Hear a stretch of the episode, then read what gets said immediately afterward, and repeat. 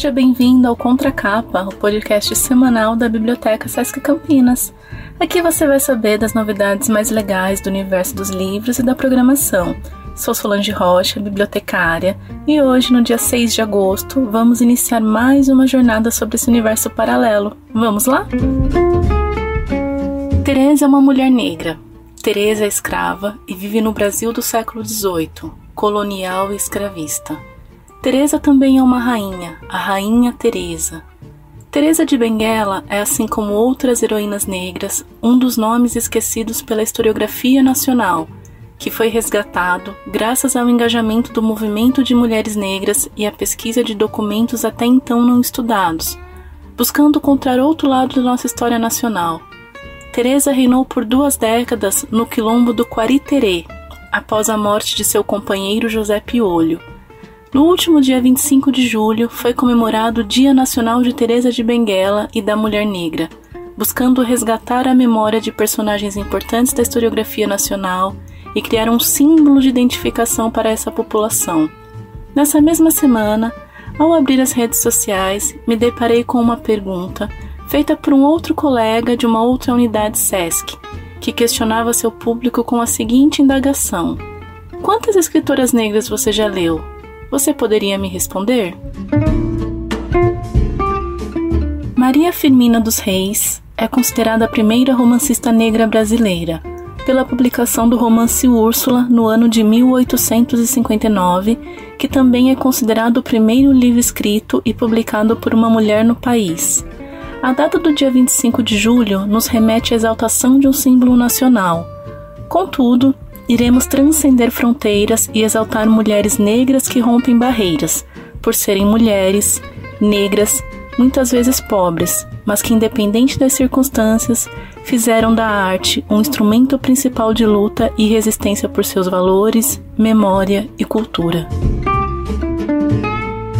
Robin Rihanna Fent é uma jovem mulher negra, nascida em Barbados, que, através de sua música e sagacidade para os negócios, foi eleita pela revista Forbes a artista feminina mais rica do mundo.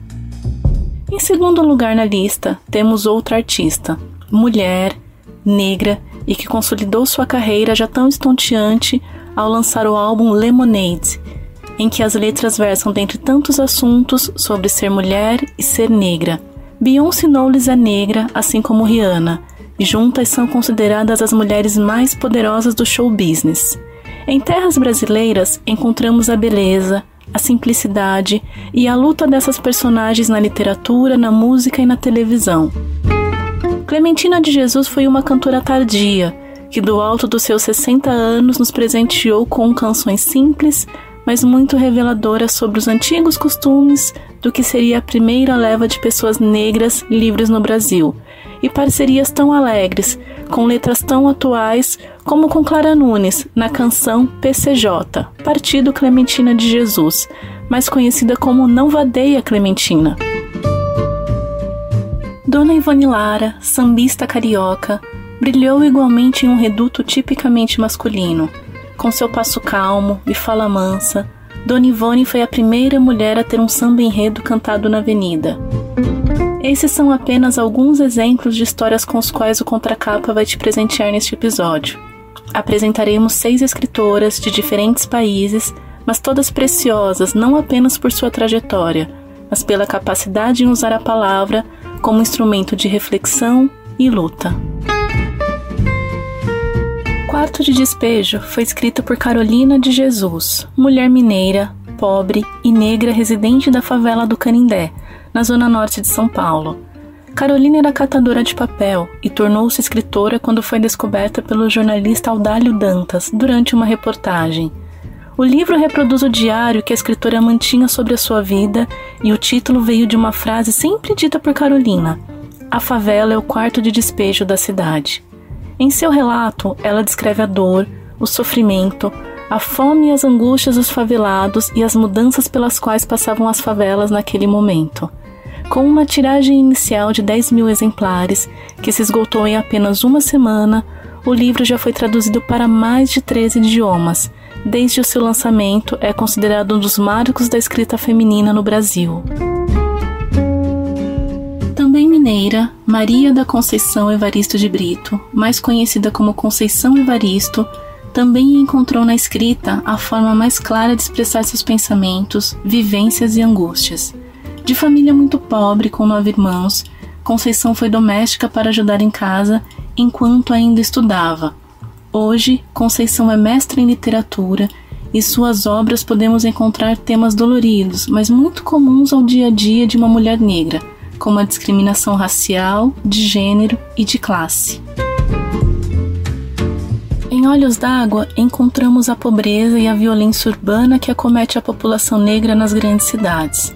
O livro se divide em contos compostos por uma galeria de mulheres que representam tantas mulheres que vemos por aí: mães, avós, filhas, amantes, mulheres que são apresentadas sem qualquer idealização da vida, mas que encontram em sua existência vulnerável, tão comum ao ser humano, a voz literária de Conceição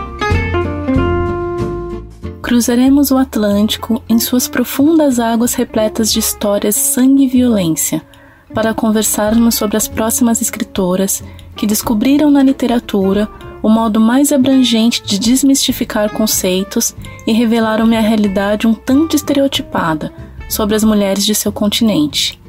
A história se passa em Lagos, na Nigéria. A autora, pouco conhecida no Brasil, passou uma vida tentando corrigir por meio da literatura os estereótipos da mulher nigeriana, expondo a dura realidade e opressão social a qual são submetidas.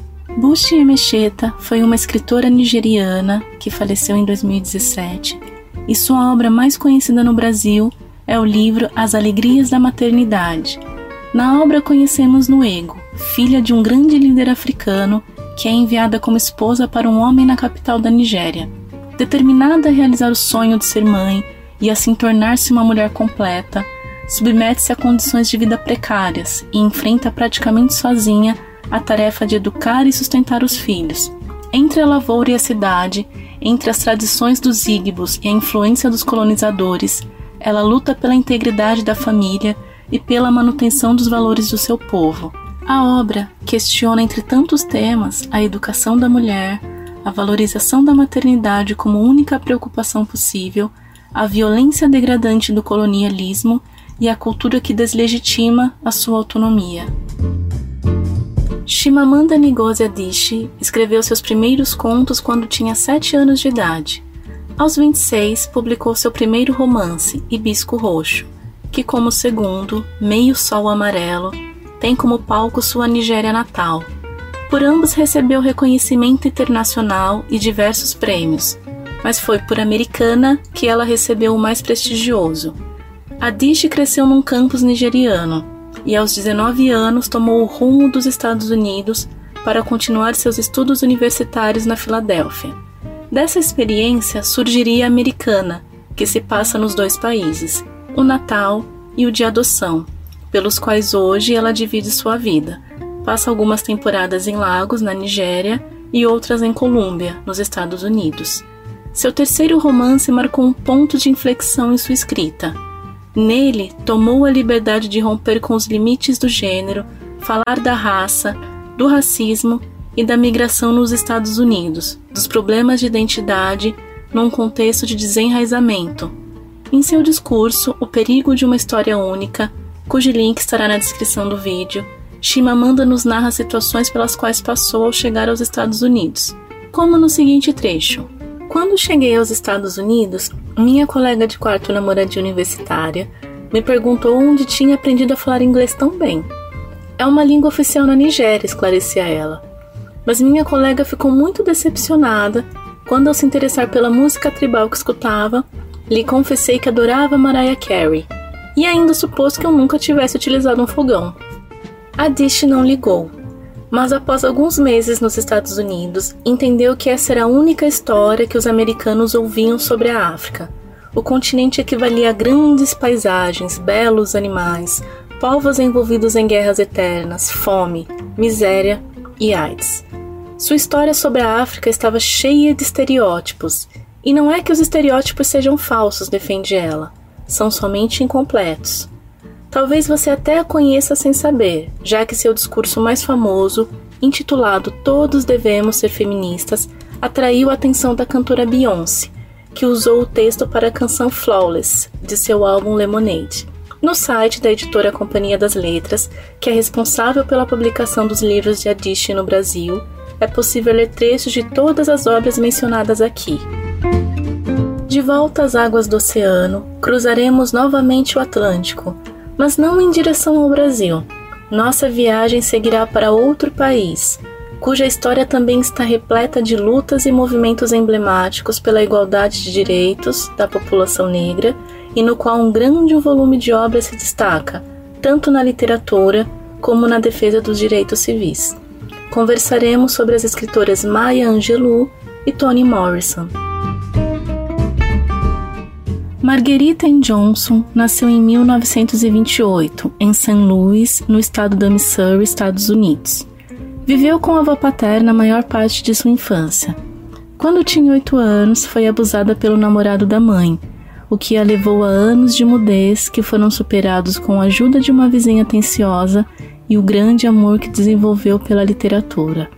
Após o episódio, o namorado de sua mãe, que ficou preso por apenas um dia, acabou sendo assassinado. Anos depois, Angelou disse sobre o ocorrido, que justificaria sua mudez por longos cinco anos. Minha voz o havia matado. Eu matei aquele homem porque disse seu nome. E depois pensei que nunca mais voltaria a falar, porque minha voz poderia matar qualquer um. Foi mãe aos 15 anos, motorista de ônibus, mas foi através da literatura e da escrita que se tornou a primeira mulher negra roteirista e diretora em Hollywood. Seu livro mais famoso, Eu Sei Porque o Pássaro Canta na Gaiola, fala sobre três assuntos os quais viveu intensamente: o racismo, abuso e libertação. Considerado uma autobiografia, o livro narra como a garota negra, criada no sul por uma avó paterna, carregou consigo um enorme fardo que foi aliviado apenas pela literatura e por tudo aquilo que ela pôde lhe trazer, conforto através das palavras. Dessa forma, Maia, como era carinhosamente chamada, escreve para exibir sua voz e libertar-se das grades que foram colocadas em sua vida. As lembranças dolorosas e as descobertas de Angelou estão contidas e eternizadas nas páginas desta obra, densa e necessária, dando voz aos jovens que um dia foram, assim como ela, fadados a uma vida dura e cheia de preconceitos. Com uma escrita poética e poderosa, a obra toca, emociona e transforma profundamente o espírito e o pensamento de quem a lê. Nascida Chloe Ardelia Wofford, Toni Morrison é considerada uma das mais importantes escritoras negras. Leitora ávida enquanto jovem, deleitava-se com histórias de Jane Austen e Lev Tolstói além das histórias sobre a comunidade negra contadas por seu pai, o que influenciaria muito o seu modo de escrever. Aos 12 anos, converteu-se ao catolicismo, recebendo de batismo o nome Anthony, o que justificaria a adoção do nome Tony. Tony é vencedora de um prêmio Pulitzer pelo romance Amada e de um Nobel de Literatura por seus romances fortes e pungentes que relatam as experiências das mulheres negras nos Estados Unidos durante os séculos 19 e 20. Baseado numa história real, Amada é ambientada em 1873, época em que os Estados Unidos começavam a lidar com as feridas da escravidão recém-abolida. Com estilo sinuoso, Toni Morrison constrói uma narrativa complexa que entrelaça brutalidade e lirismo. Seth é uma ex-escrava que, após fugir da fazenda em que era mantida cativa com os filhos, foi refugiar-se na casa da sogra, em Cincinnati no caminho, ela dá à luz a um bebê, a menina Denver, que vai acompanhá-la ao longo da história. A relação familiar, bem como os traumas do passado escravizado, transformarão a vida e o futuro de ambas de forma irreversível. Amada segue uma estrutura não linear, viaja do presente ao passado, alterna os pontos de vista e sonda cada uma das facetas dessa história sombria e complexa. Em 2019, a vida de Toni Morrison ganhou as telas do cinema através do documentário Toni Morrison As Muitas Que Eu Sou. O documentário já foi exibido pelo Cine Sesc em São Paulo no início deste ano e, por enquanto, ainda não é possível vê-lo nas plataformas de streaming.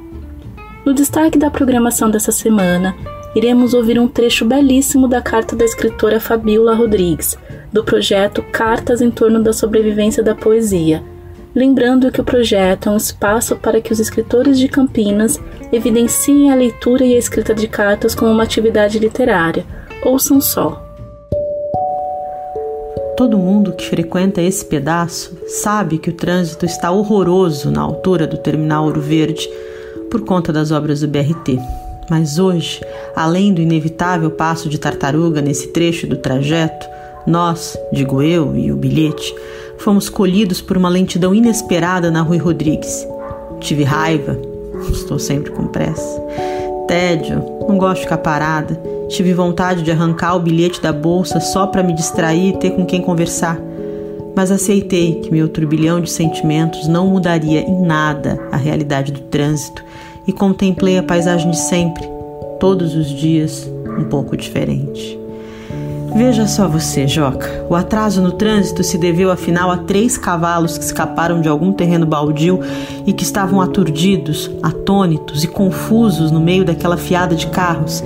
E o caos restituiu a sua ordem quando o mais esperto, o mais intuitivo, o mais fanfarrão deles decidiu trotar pela via recém-liberada do BRT, no que foi seguido pelos demais. Você não tem ideia, dava quase para sentir o cheiro fresco do concreto. E realmente não deixa de ser irônico e emblemático que o tempo lento dos cavalos tenha inaugurado um trecho da via de trânsito rápido destinada a comprimir o espaço-tempo da vida de tantos de nós, ainda ensonados todas as manhãs, nesse abatedouro de sonhos que é a própria cidade fabril.